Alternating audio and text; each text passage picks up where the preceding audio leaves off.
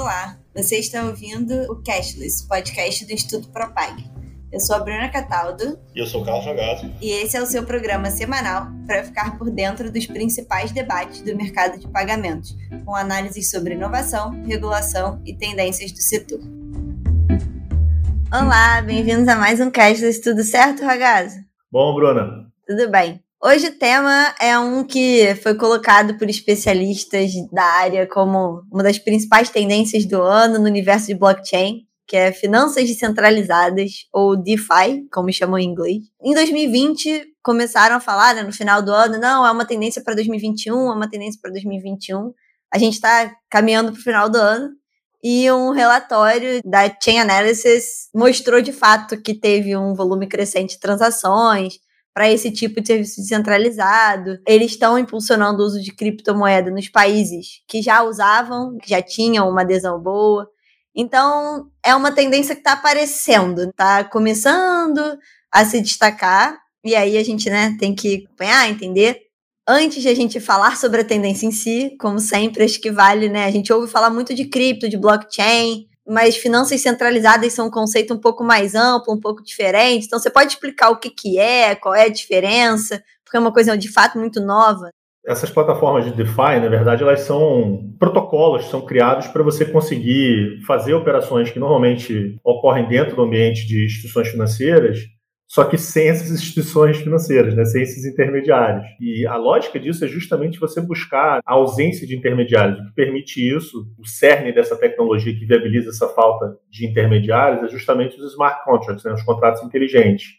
E eles têm uma característica que permite isso, que é a auto-executabilidade. Dentro de parâmetros específicos pré-determinados, ele já executa diretamente. Isso significa, na prática, tem vários exemplos que a gente pode falar sobre isso, mas é como se dentro de uma solução de aposta, a gente viu até esse exemplo na, na doutrina que a gente viu, né? Os apostadores colocam ali é, os seus respectivos dinheiros, suas apostas, e o próprio protocolo do site já faz a liquidação daquilo ali a partir do resultado que foi seguido. É quase como se fosse tudo automatizado. É, isso hoje pode funcionar efetivamente dentro do ambiente da rede, como é Ethereum, né, o Ether, ou ele pode funcionar dentro de outros perfis de plataforma. Então, assim, é, é, bem, é bem novo mesmo. O que ele faz, no final das contas, entre outras funções, ele equivale à camada de liquidação que você vê dentro do sistema financeiro, só que sem o intermediário, com protocolos específicos. A governança é feita pela própria rede ou, eventualmente, pela comunidade de, de usuários. Então, assim, quando você começa a olhar essa, essa dinâmica de tecnologia blockchain e criptoativos que funcionam dentro dessa lógica de oferecer serviço financeiro sem intermediário, né, sem alguma contraparte central, sem algum player fazendo esse papel né, de intermediário dentro dessas duas pontas, ela muda um pouco a rotina do que a gente imagina, né, no final das contas. É bem diferente do que a gente vê em finanças tradicionais. Tanto que, quando você vê na prática, a gente está dentro de uma dinâmica de empresas fazendo essa função, contratos legais, jurídicos escritos, o DeFi é outra coisa completamente diferente. São protocolos intercambiáveis com aplicativos inteligentes que se conectam e todos eles feitos em, em código aberto. É bem diferente do que a gente vê tradicionalmente no sistema financeiro. Você falou, né, que ah, a gente pode falar de alguns exemplos. Eu acho que também, além de entender o que é, né, que é isso, é muito novo, do ponto de vista do usuário, também tem que entender para que, que serve, que tipo de funcionalidade está associada a isso, se já existem exemplos práticos, se existem riscos. Então a gente está vendo uma coisa nova, né, essa retirada do, do intermediário, usando tecnologia de blockchain, essas redes, mas para que, que a gente pode usar isso enquanto consumidor, enquanto usuário? E o que que significa, né? Se tem riscos quando a gente usa? Pelo que deu para ver assim nessa pesquisa preliminar que a gente fez, ele serve para as finalidades de que você vê a instituição financeira trabalhando. Ele serve para crédito, ele serve como exchange, né? Ele serve para derivativos, investimentos de uma maneira geral. Você tem até é, protocolos específicos que já estão focados nesse exercício de descentralizar o mercado creditício. Né? creditício. O exemplo que a gente pegou do MarketDAO, do Compound, da AB, Todos esses funcionam com essa tecnologia e com os contratos inteligentes para poder fazer isso. Impressionante. São situações que credores e devedores não se conhecem. Você tem uma instituição que não faz esse papel, que é normalmente o que acontece na instituição financeira, e quem junta a ponta é justamente a plataforma de DeFi. É, ela, ela consegue, de alguma maneira, contribuir para que todas essas operações aconteçam sem você precisar ter a construção de confiança que normalmente você consegue. Isso decorre do próprio protocolo que a plataforma funciona. Então, você vai para o Exchange, você tem a Uniswap, você tem a Curve Finance, você tem a Balancer, derivativos, você tem a Synthetics, seguros, você tem a Nexus Mutual, você tem vários delas. O risco, assim, é meio que óbvio, né? Se você tem as mesmas finalidades e você coloca isso dentro do ambiente online, está falando de risco cibernético. Eventualmente, os protocolos de cada um dos sites que trabalham com essas plataformas podem ter, sim, fragilidades que o hacker vai poder explorar. E dado que está crescendo bastante, você falou mesmo no início, quando a gente fez a conversa, a gente já viu até situações recentes de hacker né, roubando mais 600 milhões de dólares em criptomoedas de protocolos de DeFi que conectavam diferentes blockchains. E aí você tem eh, esse caso específico que envolveu a Poly Network, né, foi muito montado em cima de uma dinâmica do hacker mostrar o que deveria ter sido feito para poder melhorar a segurança cibernética e não necessariamente para roubar. E aí tem toda aquela, aquela discussão de que os ataques cibernéticos são possíveis formas de você conseguir fazer evolução dos, dos, protocolos. A gente sabe que nem sempre isso é verdade, o próprio Bitcoin está aí para tentar demonstrar isso. Então, você tem esse risco de ataques cibernéticos. O risco que a gente normalmente considera que existe nessas plataformas e no mercado de cripto de uma forma geral, né, de utilização para finalidades ilícitas, pelo relatório que a gente viu do Chain Analysis agora de 2021, ele nem parece ser tão relevante assim. O percentual baixo, algo em torno de 1% fica com criptomoedas utilizadas para finalidades ilícitas, e isso para DeFi ainda consegue ser menor, né? Talvez até por conta da dificuldade envolvida em você operar uma plataforma dessa, então ela não está tão massificada, portanto, talvez não seja tão fácil assim também para o mundo das atividades ilícitas, né? Então, tem muita coisa em movimento. Você já vê praticamente essas plataformas podendo executar grande parte das operações que você vê hoje no mercado financeiro. Os riscos muito associados ao mundo online. E tem curso novo e gratuito no Propag. O Fintech, Regulações e Inovações em Serviços Financeiros. Se inscreva no nosso site. Um ponto também, eu falei no início, você também trouxe agora, é que está crescendo. Está começando a despontar, aparecer os especialistas lá falando que é tendência. Mas o que, que a gente já sabe sobre quem se destaca, em que ritmo está crescendo, quais as expectativas, em quais países está acontecendo, tentar analisar um pouco melhor qual é esse processo de tendência, porque não necessariamente ele é uniforme.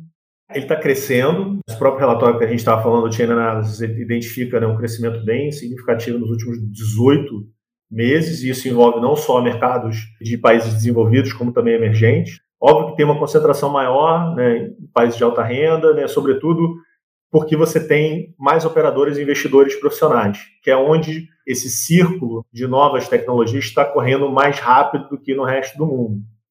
Então, como você tem esse, esse recorte para essa tecnologia de DeFi ser mais utilizada para aplicativos que são mais sofisticados, você começa a ter uma certa dificuldade de ver essa sua aplicação e desenvolvimento em países que têm menos qualificação do seu público usuário de serviços financeiros.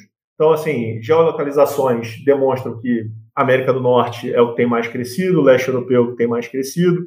Você vê também alguns países asiáticos que têm tido taxas de crescimento relevantes nesse aspecto. E, em alguma medida, você vai ter essa dificuldade relacionada à qualificação do consumidor comum e você tem projetos para você começar a tentar qualificar esses consumidores para poder utilizar essas plataformas.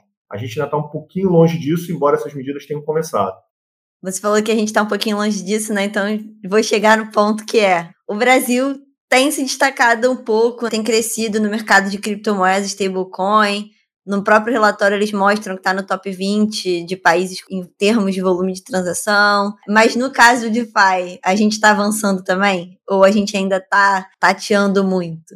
Se a gente for comparar Brasil com os top 5, né? Estados Unidos, Reino Unido, Holanda, a gente está atrás. E a razão pela qual a gente está atrás, na verdade, está muito relacionado ao total que é recebido do varejo. Isso joga a gente lá para baixo nesse ranking de DeFi global. É justamente por isso que o Brasil está é, dentro do círculo de países que vai receber um foco de iniciativa de DeFi for the People, para você conseguir trazer iniciativas para o Brasil para poder culturar né, e trazer conhecimento para o consumidor brasileiro, para ele começar a entender a utilização dessa tecnologia e dessas plataformas. Mas isso já está começando a surgir. Se é relevante, né, de alguma maneira ou de outra, isso vai começando a surgir aqui no Brasil. A gente vê isso também, acho que é exemplo do que é, serviu o Bitcoin também a partir de investimentos. A Vitrio anunciou em abril desse ano, tinha um fundo específico de investimentos focado em ativos de finanças descentralizadas. Inclusive, eles colocavam como proposta de venda desse fundo a ausência de instituições financeiras, o que poderia aumentar a perspectiva de lucro para os seus investidores. A gente aqui nunca dá recomendação de investimento, isso é só um repasse do que foi dito como o discurso de venda. E ele coloca isso dentro de uma dinâmica. Olha, é uma classe de investimento, você tem criptomoedas que está ancorada em algum tipo de operação que está acontecendo no, no, mercado financeiro, né? um empréstimo, um seguro, algum pagamento, alguma coisa dessa direção. Mas o que é mais interessante aqui, talvez seja menos a velocidade do que as plataformas de DeFi estão crescendo no Brasil, e mais o reconhecimento pelo próprio Banco Central que as tecnologias que estão sendo desenvolvidas por conta dessas plataformas podem ser muito úteis para o futuro do sistema financeiro. A gente viu o próprio pessoal do Banco Central, quando fala né, do real digital, já considera o real digital como se fosse uma ponte para o DeFi. As tecnologias de finanças descentralizadas, sobretudo os contratos inteligentes, podem ser grandes contribuições para você montar o que vai ser esse mercado financeiro do futuro. Como é que isso vai acontecer na prática? Hoje, cripto e essas tecnologias elas estão dentro muito de um ambiente de caráter especulativo, mas elas podem servir como infra para o futuro de para onde vai né, o, o essas operações e como é que você consegue reduzir custos e ser mais eficiente dentro do sistema financeiro. Que a gente pode tirar, né? Que é isso. Não necessariamente da forma que é usada hoje, mas as tecnologias aparecem e podem ser aplicadas no futuro de várias outras formas que podem ser úteis para um sistema financeiro cada vez mais moderno, cada vez mais digitalizado. Como é um tema novo, é um tema que está crescendo, que o Banco Central reconheceu que é importante. A gente sempre vai acompanhar aqui pelo Propag, então acompanha nossas redes sociais, nosso Instagram, YouTube, LinkedIn. Ouve aqui o Cashless no seu tocador preferido e até semana que vem. Tchau, tchau, gente.